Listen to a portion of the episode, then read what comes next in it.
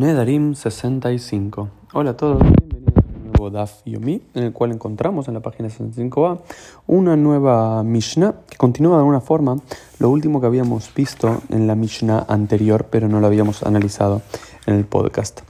Em, había otra discusión entre Rabbi Eliezer y los Jamim en relación a si se puede utilizar los, el Nolad, una nueva situación, también como argumento para disolver un voto o no. Rabbi Eliezer es de la opinión que sí, si hay una nueva situación no esperada o inesperada o hay un cambio entre el momento que la persona hizo la promesa y hay un cambio que cambió la actitud de la persona frente a esa promesa, ese nolad, esa nueva situación puede afectar y, servir como razón para disolver la promesa, mientras que los jajamim dicen que no. Por ejemplo, em, si alguien dice, eh, yo nunca voy a ingresar a esa casa, a esa casa, no sé, por algún motivo nunca más voy a ingresar a esa casa en mi vida.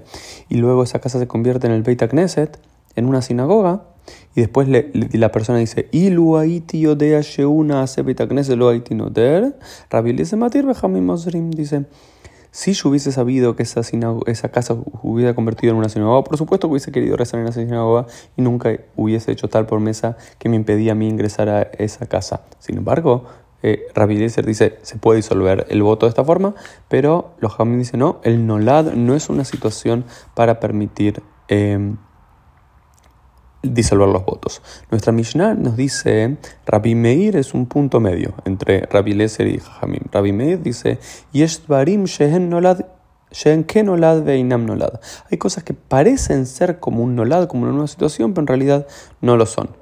Y los Jamim, ¿sí? ¿Sí? Y los jajamín tampoco lo conceden en este caso. Por ejemplo, una persona que dice, juro que no me voy a casar con esta mujer porque su padre es un malvado. Y dice, no, el hombre se murió o hizo, o hizo teshuvah. Entonces la, la pregunta es, ¿puede esa persona casarse con esa mujer si había dicho, yo no me voy a casar contigo porque tu padre es un malvado? O algo, juro no casarme contigo porque tu padre es un malvado y demás. Y después se le dice, no, para, el padre murió o el padre hizo teshuvah entonces se le permitiría a esa persona casarse con él. Eh, pero ¿cómo lo entiende la Gemara? La Gemara dice, no, esto no es un nolad, ¿sí? No es una nueva situación, sino que es un o, es un neder tole, es un, eh, una promesa que uno hizo eh, haciendo depender la promesa de algo más. Es decir, yo no me voy a casar contigo todo el tiempo que tu padre sea un malvado. Bueno, está bien. Entonces, eso, si el padre deja de ser un malvado porque murió o hizo teshuvah, sí se puede casar con esa persona. Y no es un nolad que haya dejado de ser malvado o haya muerto. ¿Por qué? Porque fue una promesa condicional, fue un neder tolé. O algunos dicen no, que fue directamente un neder taud, porque lo que pudo haber pasado, argumenta la Gemara, es que el hombre ¿sí? o murió o hizo teshuva antes de que la persona lo haga. Imaginemos que yo estoy diciendo, yo conocí a tal, a tal padre hace 10 años y después me encontré con su hija 10 años después y dice, no, yo no me, casaría con vos porque tu padre es un malvado. Pero en esos 10 años que yo no lo vi, esa persona ya hizo teshuva o había muerto antes. Entonces la promesa es una promesa inválida, por lo cual el hombre podría casarse con esa mujer.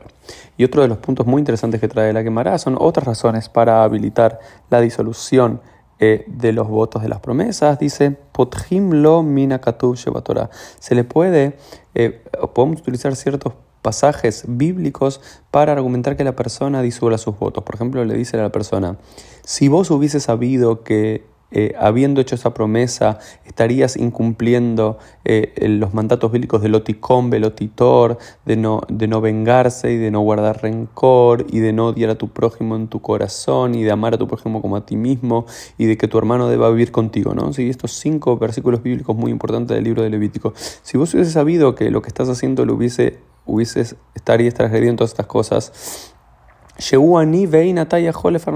porque él esa persona es pobre y vos sos el que le puede, lo puede ayudar. Entonces, si, ah, si estás, veces hecho esta promesa diciendo que esa persona no puede beneficiarse de vos, estás incumpliendo todo esto. Y la persona dice, y lo haiti sheuken, lo haiti noder, haré mutar. Dice, esa es la opinión y así queda la es Si yo hubiese sabido que yo estaría transgrediendo todos estos versículos bíblicos y estos, estas mitzvot al, al haber jurado que esa persona no podría tener ningún beneficio mío, yo no lo hubiese jurado y él es, hay un, se disuelve. El voto se disuelve el nether y la persona puede eh, continuar ayudando a su prójimo. Esto fue un poco el Dafim y nos vemos Dios mediante en el día de mañana.